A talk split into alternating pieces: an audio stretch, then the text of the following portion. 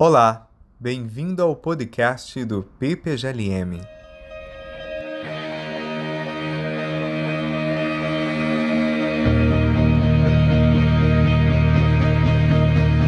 Oi, pessoal! Damos seguimento à série de podcasts do PPGLM em que apresentamos de modo introdutório temas, autores e conceitos em filosofia. O episódio de hoje é uma introdução à metafísica das leis da natureza. O conteúdo desse episódio foi elaborado pelo professor da Universidade Federal do Amapá, Rodrigo Lastra Cid, doutor em filosofia, aqui pelo nosso programa de pós-graduação Lógica e Metafísica da UFRJ.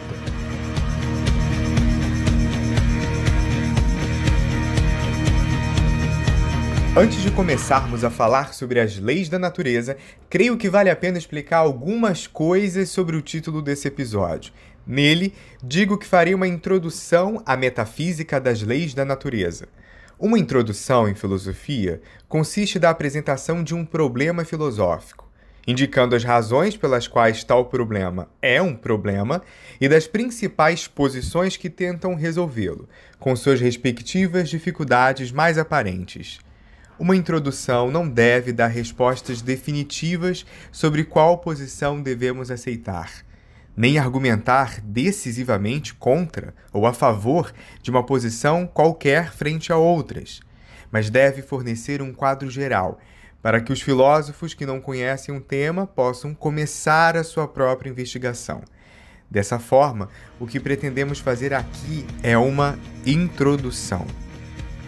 Previamente à introdução do problema, que aqui será tratado, temos de explicar o que é a metafísica, a fim de sabermos o que é uma introdução a uma certa metafísica. A metafísica é uma disciplina que trata especificamente daquilo que existe. Mas dizer isso ainda é muito geral, afinal, a física, química, biologia também são disciplinas que tratam de coisas que supostamente existem. A metafísica visa obter provas racionais sobre aquilo que existe de mais fundamental na realidade, sobre a natureza dessas entidades fundamentais e suas possíveis relações, e sobre a própria noção de existência. A diferença principal entre as ciências empíricas e a metafísica é que a última é uma disciplina investigativa meramente argumentativa, ou seja, experimentos ou cálculos não podem estabelecer verdades nela, embora possam, de fato, colocar problemas para o seu desenvolvimento. Por exemplo, Ainda que fisicamente tenhamos obtido uma teoria que nos diz que o universo existe há 4 bilhões e meio de anos terrestres, Caberia a pergunta sobre se todas essas observações se referem a objetos realmente existentes ou se dizem respeito apenas a ilusões. A metafísica quer saber aquilo que realmente existe, qual a natureza disso que existe e como essa natureza fundamenta toda a nossa experiência. Dentro dessa disciplina acadêmica e filosófica, podemos nos perguntar sobre a real existência e a real natureza de muitos tipos de entidades, como indivíduos particulares, propriedades universais, Deus, a matéria, etc. Esse tipo de questão, mais com relação à natureza dos objetos físicos, foi o que levou os primeiros filósofos, os chamados pré-socráticos ou filósofos da física, a desenvolverem teorias sobre os princípios que comporiam tais objetos. Por exemplo, Tales nos disse que as coisas eram realmente constituídas de água em seus diversos modos. Anaxímenes nos disse que elas eram ar. Heráclito teorizava sobre serem fogo. Empédocles afirmava que toda a realidade era uma composição de quatro elementos básicos: terra, água, fogo e ar. E Demócrito e Leucipo nos diziam que eram os átomos, indivisíveis, e o vazio que comporiam a realidade. Muitas outras respostas foram desenvolvidas por esses e outros filósofos. Mas o importante aqui é notar que sua investigação metafísica não podia ser resolvida com uma simples observação dos objetos físicos, mas era intimamente argumentativa. Afinal, por exemplo, o átomo de Demócrito era ao menos praticamente, se não conceitualmente, inobservável. Mais do que saber o que existe, a metafísica é uma disciplina que quer respostas últimas. Com qual sentido devemos entender o termo última? Vejamos. As ciências empíricas nos dizem que os corpos vivos são formados de tecidos, que são formados de células, que são constituídas de moléculas compostas de átomos. Os átomos dos físicos, por sua vez, não seriam indivisíveis, como os de Demócrito, mas seriam compostos de prótons, elétrons e nêutrons.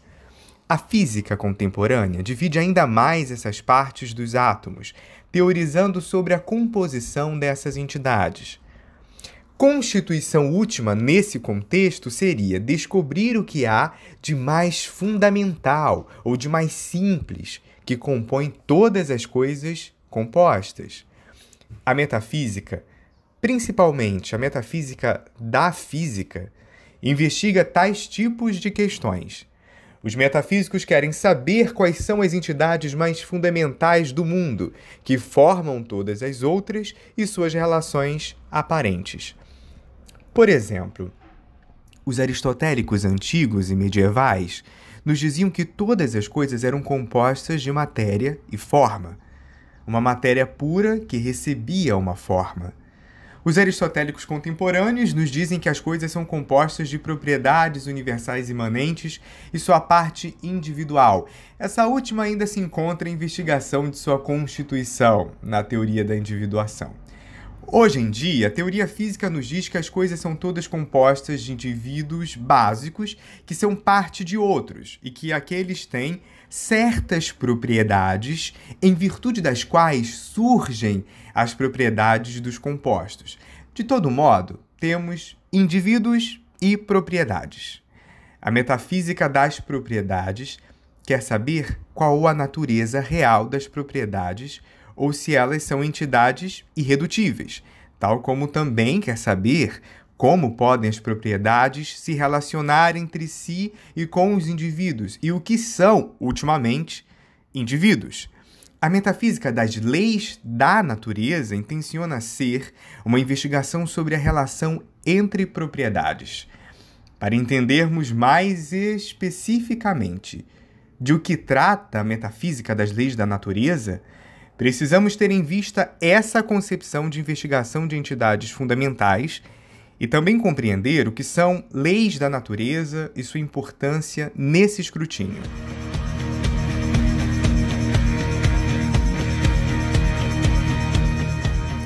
Vamos lá! Mas o que são leis da natureza? Nós percebemos que há certas entidades com comportamento regular como, por exemplo, bolas de sinuca, e que, quando uma bola atinge a outra, dadas certas condições, a outra obtém uma certa trajetória.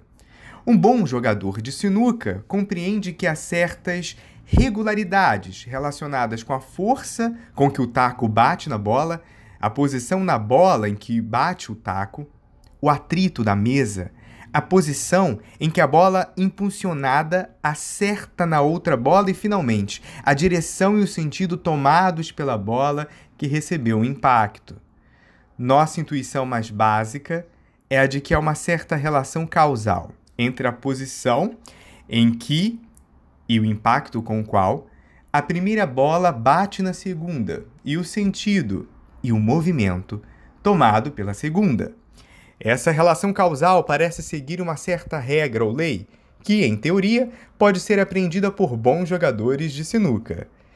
A ciência da física costuma nos dizer que podemos apreender essas regularidades nas relações causais entre os objetos físicos e expressá-las na forma de equações, que seriam leis, a saber, as leis da física, como, por exemplo, a lei da gravidade ou a lei de Coulomb. Acredito que a analogia com a bola de sinuca seja boa, pois ela demonstra bastante bem o pensamento mecanicista e nomológico por trás da física clássica.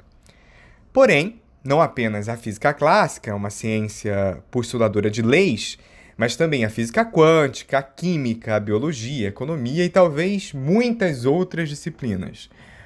Costumamos chamar essas regularidades de leis pois elas parecem ser inevitáveis, dadas certas condições. Dado esquentarmos a água a 100 graus Celsius, em condições normais de temperatura e pressão, a água entrará em ebulição. Não nos parece que poderia ser o caso que a água não entrasse em ebulição nessas condições. Se isso é realmente o caso, então parecerá que há certas regras que descrevem um comportamento regular das substâncias. Por exemplo, os metais dilatam quando aquecem, o sal se dissolve em água, os objetos se atraem, em termos gerais, de acordo com a lei da gravidade. Os preços aumentam de acordo com a demanda se os outros fatores estiverem fixos.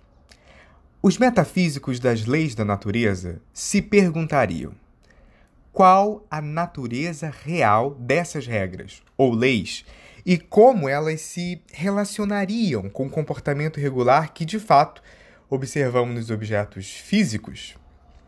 As leis estão dentro dos objetos individuais ou fora deles? Há realmente essas regras ou comportamento regular entre objetos com as mesmas propriedades não passa de uma coincidência cósmica? São tais regras criadas por uma inteligência sobre-humana ou lhes são completamente alheias?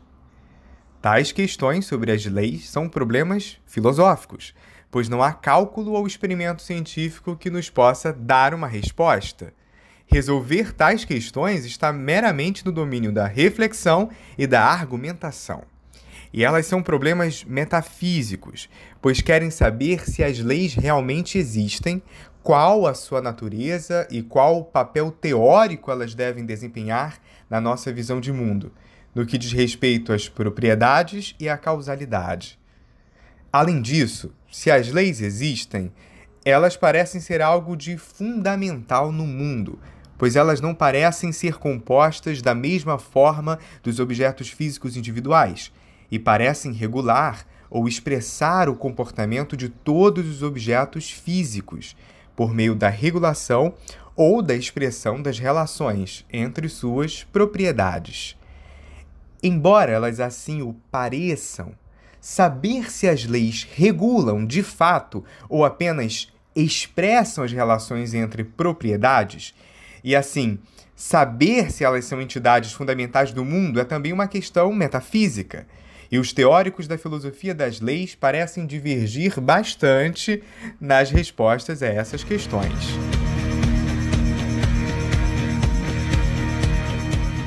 O que dizem os filósofos sobre a natureza real dessas leis.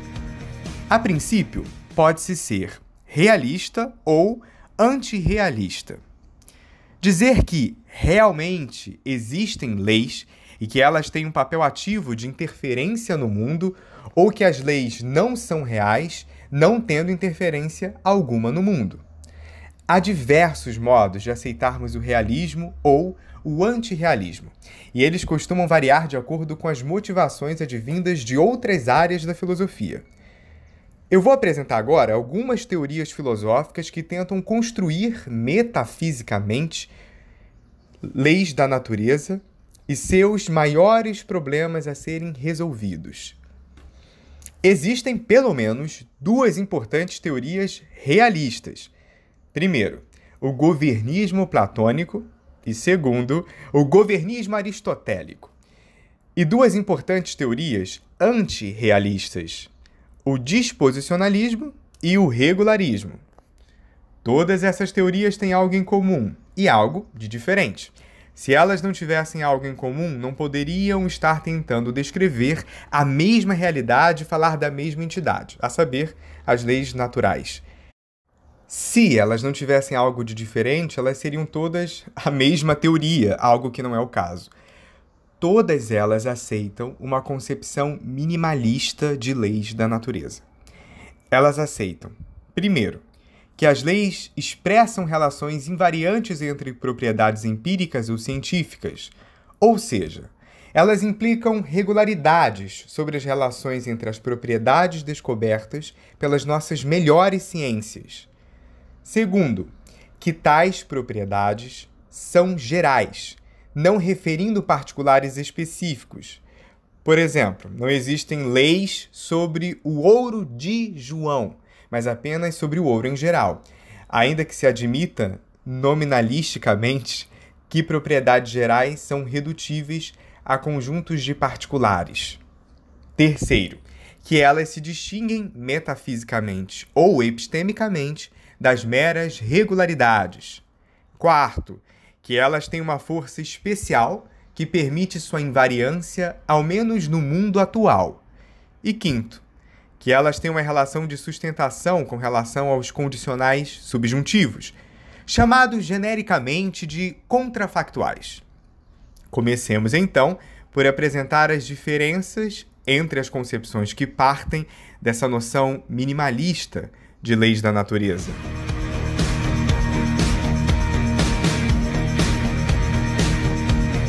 Governismo transcendente ou governismo platônico. O governismo platônico talvez seja a forma mais extrema de realismo, e talvez vale a pena começar a falar sobre ela, já que talvez seja a concepção mais intuitiva. Nesse episódio, pretendo mostrar apenas a sua definição, por que ela é tão intuitiva e por que ela tem alguns sérios problemas. Essa teoria nos diz que as leis da natureza realmente existem e têm um papel na causalidade do mundo, e que elas são relações universais transcendentes entre universais transcendentes. Essas relações têm algum tipo de força de conexão entre os seus relata, que faz com que seja instanciada a condição consequente sempre que a condição antecedente for instanciada. Isso significa que se há uma lei da natureza sobre a relação entre as propriedades de ser sal e de ser água, de modo que sal se dissolva em água, dadas certas condições, então sempre que houver tais condições no mundo, a substância particular que instanciar a propriedade universal de ser sal se dissolverá naquilo que instanciar a propriedade de ser água. Dizer que essas propriedades universais, universais por serem possivelmente instanciadas em um ou mais particulares, dadas certas condições, vão sempre se relacionar conforme a lei, mostraria para o governista platônico que a lei regula o comportamento das propriedades dos particulares. Mas você deve estar se perguntando: o que é instanciar? Quando dizemos que uma substância particular tem, por exemplo, a propriedade de ser água, a visão universalista das propriedades nos diria que tal substância instancia a propriedade universal de ser água. A instanciação é a aplicação particular de uma certa propriedade universal que, por ser universal, poderia ter muitas aplicações particulares diferentes. Nesse mesmo sentido, a relação universal de dissolução entre as propriedades de ser sal e de ser água seria instanciada sempre que misturarmos substâncias particulares que instanciam sal e que instanciam a água em certas proporções. Mas a instanciação dessa relação entre propriedades não se daria em uma substância particular, mas na causalidade singular entre essas substâncias particulares. É requerido falarmos de instanciação para falarmos da relação entre propriedades universais e suas aplicações particulares, pois seria preciso explicar como um e o mesmo universal pode estar em mais de um particular diferente. A instanciação parece um tanto misteriosa e já sofreu uma série de críticas por teorias mais austeras, como o nominalismo. No entanto, o próprio nominalismo, em algumas de suas formas, é fonte das mesmas críticas, dado postular uma relação primitiva de semelhança. De todo modo, o importante aqui é notarmos o que seria a instanciação de uma propriedade e a instanciação de uma relação entre propriedades. Conforme eu indiquei, o governista platônico acredita na transcendência das propriedades universais e das leis da natureza. Mas o que isso significa?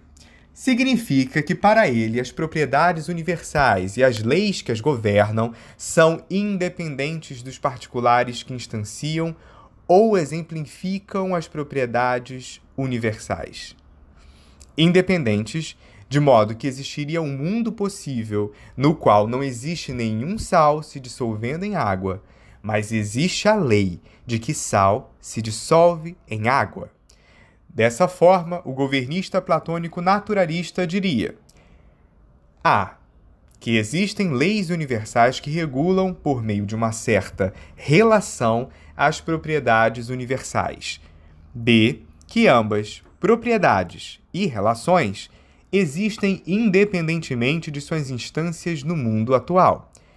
E C que elas governam as propriedades presentes nos particulares e as relações causais que os conectam, a causalidade singular, por meio da relação de instanciação, que as leis universais e as propriedades universais têm com relação aos particulares ou com relação à causalidade singular entre particulares. A divergência entre os vários tipos de governistas platônicos como Tuley e Sid, é sobre a natureza dessa relação que conecta as propriedades e sobre a sua força, a conexão das propriedades apenas no mundo atual ou em todos os mundos possíveis. Tuley nos diz que essa relação é uma função de construção que conecta as propriedades às proposições que as expressam. Por exemplo, a lei de que F EG seria uma função que conecta os universais f e g à proposição. Para todo x, se fx, então fx. E ele pensa que tais relações se mantêm no mundo atual, embora sejam contingentes.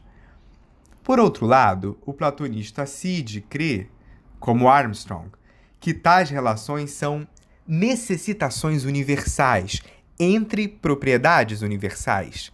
Mas, diferentemente de Armstrong, ele pensa que as necessitações são expressões da necessidade metafísica e que elas são necessárias, se mantendo em todos os mundos possíveis. Essa concepção é intuitiva, eu disse no início, porque muitos de nós pensamos e diríamos que é a lei da gravidade que faz os objetos se atraírem, dando assim um certo papel causal para a lei, que independe dos objetos que ela faz atrair. E diríamos também que, mesmo que houvesse apenas um objeto simples ou nenhum objeto, a lei da gravidade ainda existiria. Se pensamos dessa forma, assumimos, sem perceber, a teoria do governismo platônico. Embora ela seja intuitiva, ela não é sem problemas filosóficos. Um dos maiores problemas é que suas leis, por serem transcendentes e não dependerem de nenhum objeto material, parecem ser imateriais. A dúvida seria então como leis imateriais conseguem interferir na causalidade entre objetos materiais. Como ela pode ter qualquer papel causal que seja? Como ela poderia explicar a implicação da relação entre as propriedades universais para a causalidade singular dos estados de coisas particulares. Ainda que o governismo possa falar que a interferência é por meio da relação de instanciação, a relação que o universal tem com uma instância sua, fica por esclarecer o que é e como se dá tal relação de instanciação.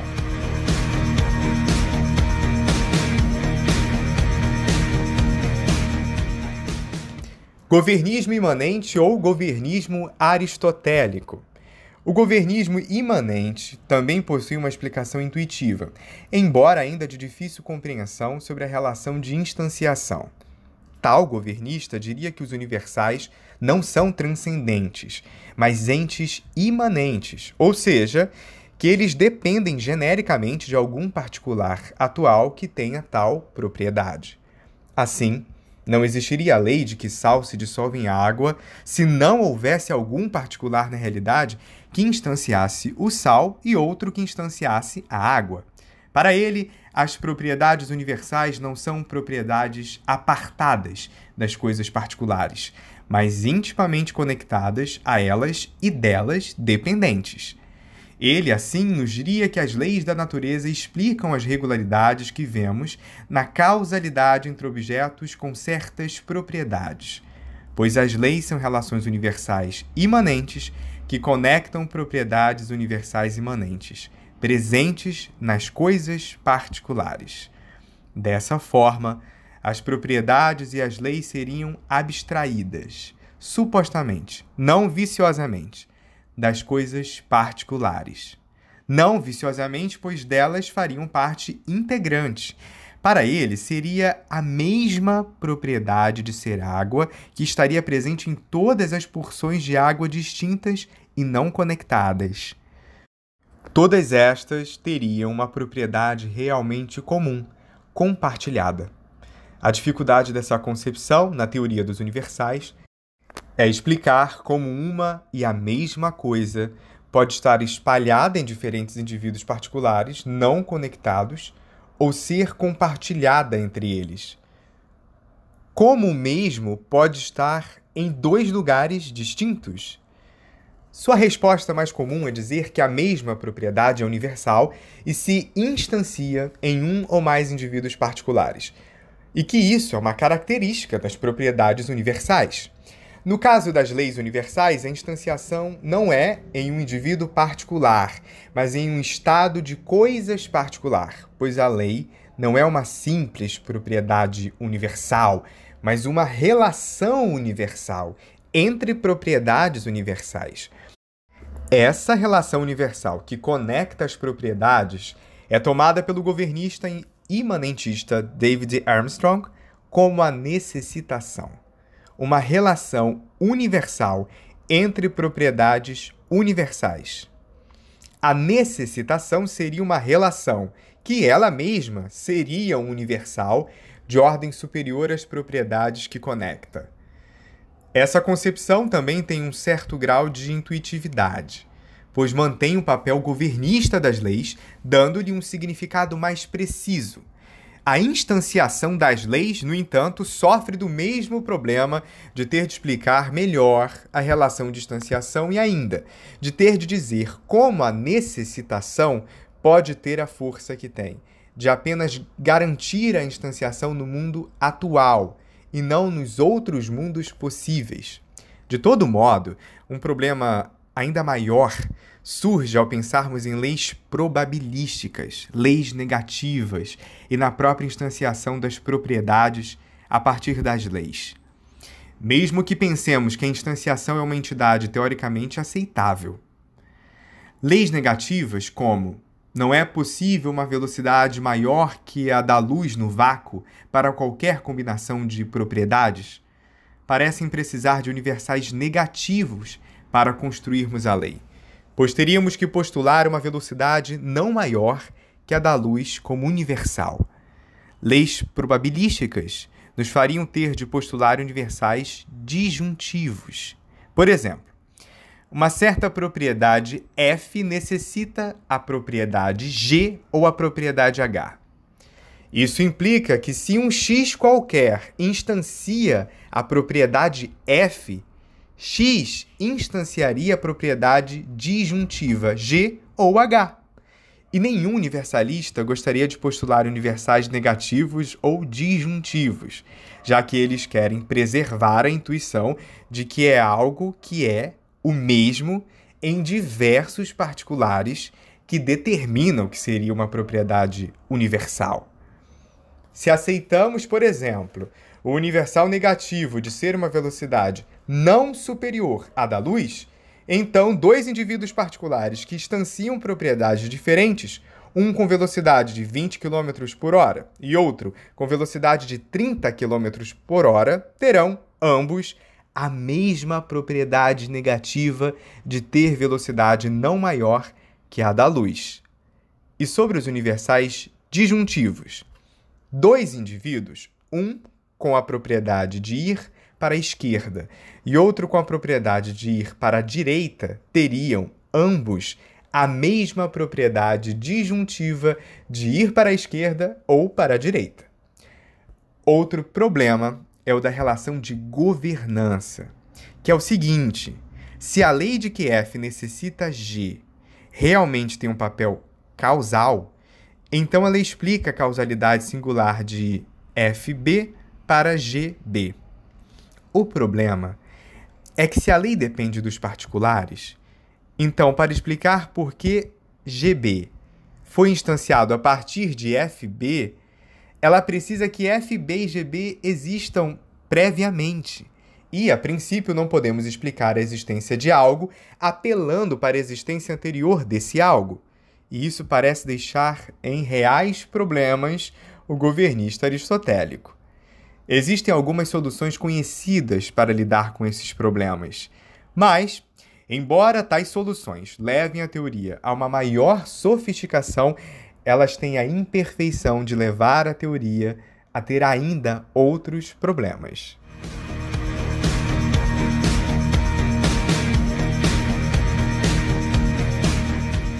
Vamos falar agora do disposicionalismo.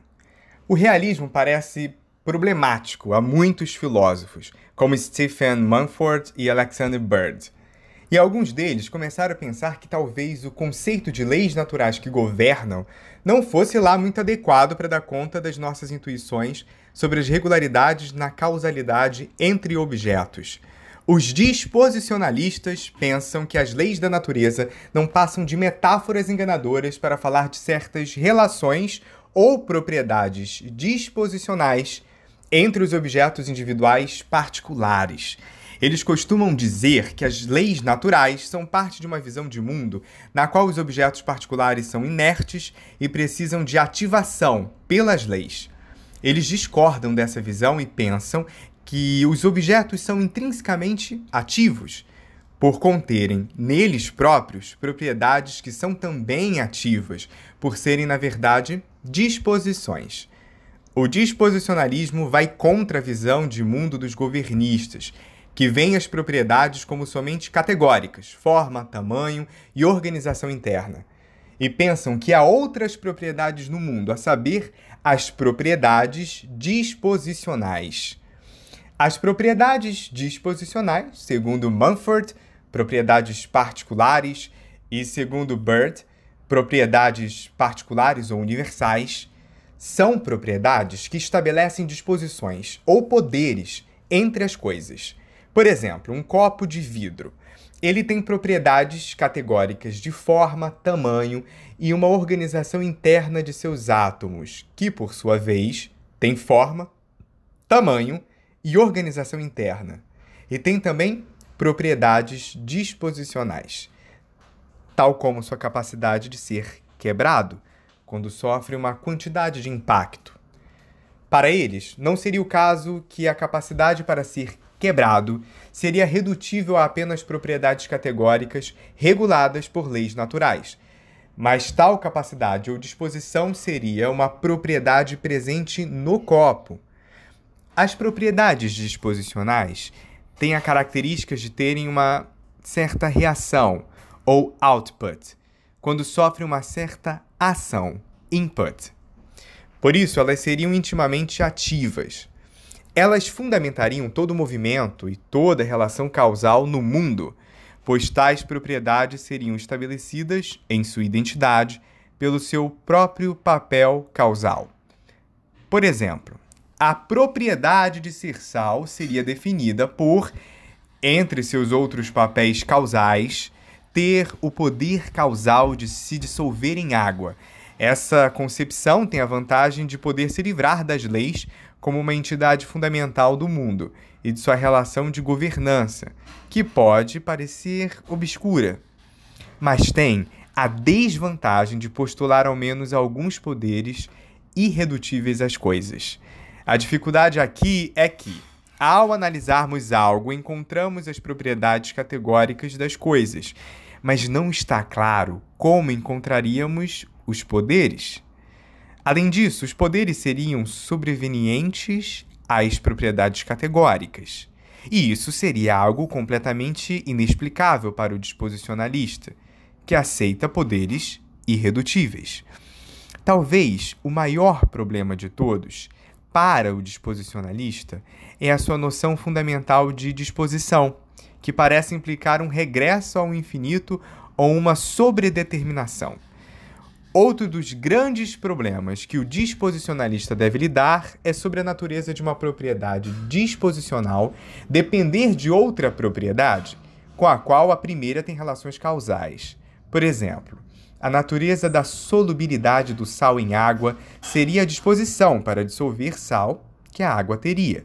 O problema aqui é que em um mundo que não houvesse sal e ele não fosse relativamente possível, e a água não fosse diferente, teríamos dizer que ela não tem a propriedade disposicional de dissolver sal.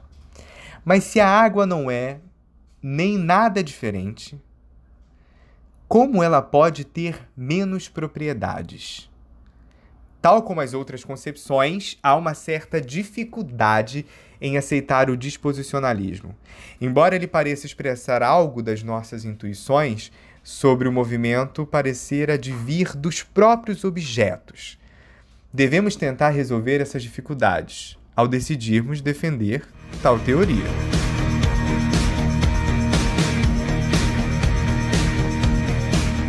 Agora, vamos falar sobre o regularismo.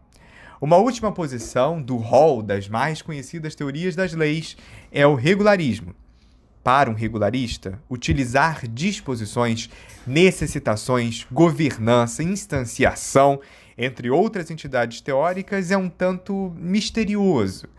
O regularista costuma não aceitar que há relações modais que fariam uma propriedade ter de se seguir de outra. Essa teoria advém de uma visão de mundo Humeana, que não aceita a existência de conexões necessárias entre propriedades. Embora se discuta bastante se David Hume apenas rejeitava a possibilidade do nosso conhecimento de relações necessárias, ou se rejeitava a existência de tais relações necessárias entre propriedades, o nome dessa visão de mundo na literatura é regularismo Humeano, em homenagem a ele. O regularismo se divide em regularismo ingênuo e regularismo sofisticado, de acordo com os termos de Armstrong. O regularismo ingênuo nos diz que não há, de fato, relações necessárias entre propriedades. O que tomamos como leis são apenas as regularidades do nosso mundo. Por exemplo, não há uma lei nem uma disposição que faça todos os metais aquecidos dilatarem. Mas é o fato regular de que todos os metais aquecidos dilatam que nos faz dizer que há uma lei com relação a isso. A regularidade seria uma coincidência cósmica contingente, diferente em outros mundos possíveis, e não algo regulado ou governado por uma lei ou disposição. Um dos problemas mais fundamentais desse tipo de teoria ingênua é que ela não consegue nos indicar a diferença entre regularidades meramente acidentais, chamadas de regularidades hilmianas, e regularidades nômicas.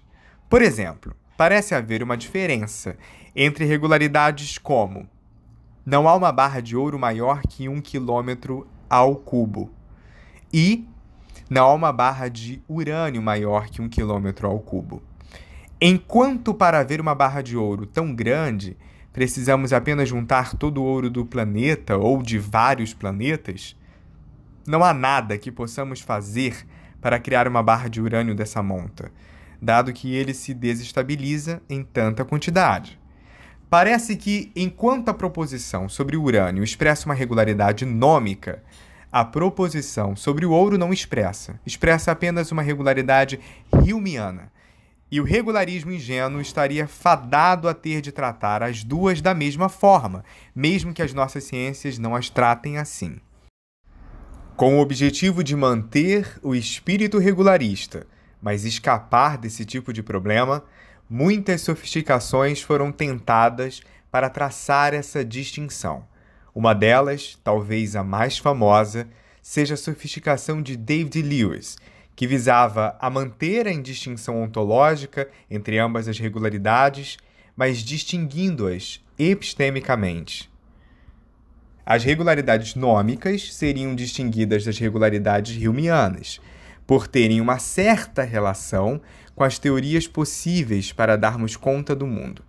As teorias, de modo geral, pelo menos as teorias físicas, são pensadas como sistemas dedutivos integrados, pelos quais podemos derivar certas proposições de proposições mais gerais. Um sistema perfeito e equilibrado em simplicidade e força dedutiva seria um sistema com todas as nossas teorias de um certo campo, ou de todos os campos, no qual algumas poucas proposições seriam axiomas ou teoremas, e do qual, a partir do, de inputs físicos e axiomas, teoremas, poderíamos derivar todas as outras proposições. As leis, para tal regularista sofisticado, seriam as regularidades que se manteriam como axiomas ou teoremas em todos os melhores sistemas dedutivos para os fatos do nosso mundo. Conforme eu disse, a distinção seria meramente epistêmica e não metafísica.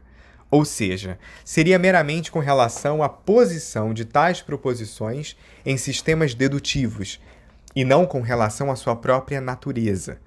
Alguns dos problemas mais gerais desse tipo de teoria são: primeiro, a postulação de uma estrutura nomológica modal para o mundo, ao se falar em sistemas dedutivos para os fatos no mundo. E, segundo, o aspecto subjetivista ou epistêmico inserido nas leis, ao exigirmos que a simplicidade e a força façam parte dos sistemas dedutivos relevantes para as leis. O problema é que o regularista quer extinguir a necessidade natural, ou não meramente lógica, da sua teoria. No entanto, ele acaba por postulá-la novamente, ao dizer que certas regularidades empíricas se manteriam em todos os melhores sistemas, pois, logicamente, não há necessidade alguma de que elas se mantenham em todos os sistemas possíveis. E se não há necessidade lógica, apenas uma necessidade não meramente lógica a manteria. Além disso, a simplicidade e a força seriam meros aspectos humanos, pois são características que atualmente nos interessam em nossas teorias, e não necessariamente aspectos relevantes para a natureza do mundo. Se esse é o caso, a teoria sofreria de alguma subjetividade na escolha dos melhores sistemas, e não da objetividade a que ela se propõe. Tentar escapar dos problemas das teorias anteriores cria outros problemas, que também são difíceis de resolver. Qualquer passo dentro de um programa filosófico exige de nós uma perfeita atenção aos detalhes. O que importa mais quando discutimos filosofia não é o que estamos defendendo, mas o que acabamos aceitando enquanto realizamos a nossa defesa. E como solucionar os problemas que terminamos por criar.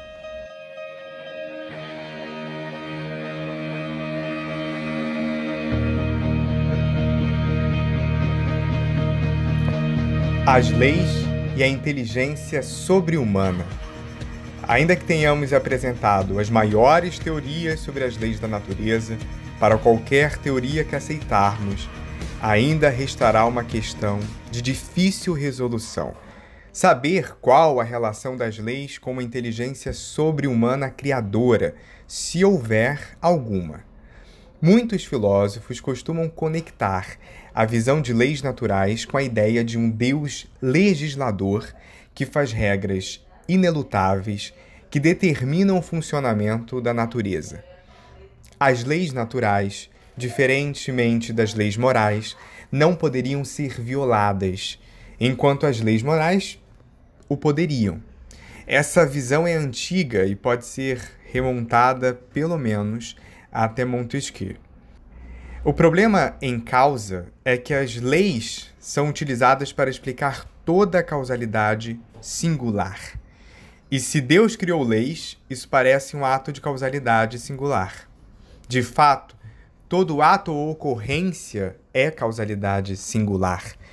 Se as leis explicam toda a causalidade singular, elas devem explicar também os próprios atos de Deus.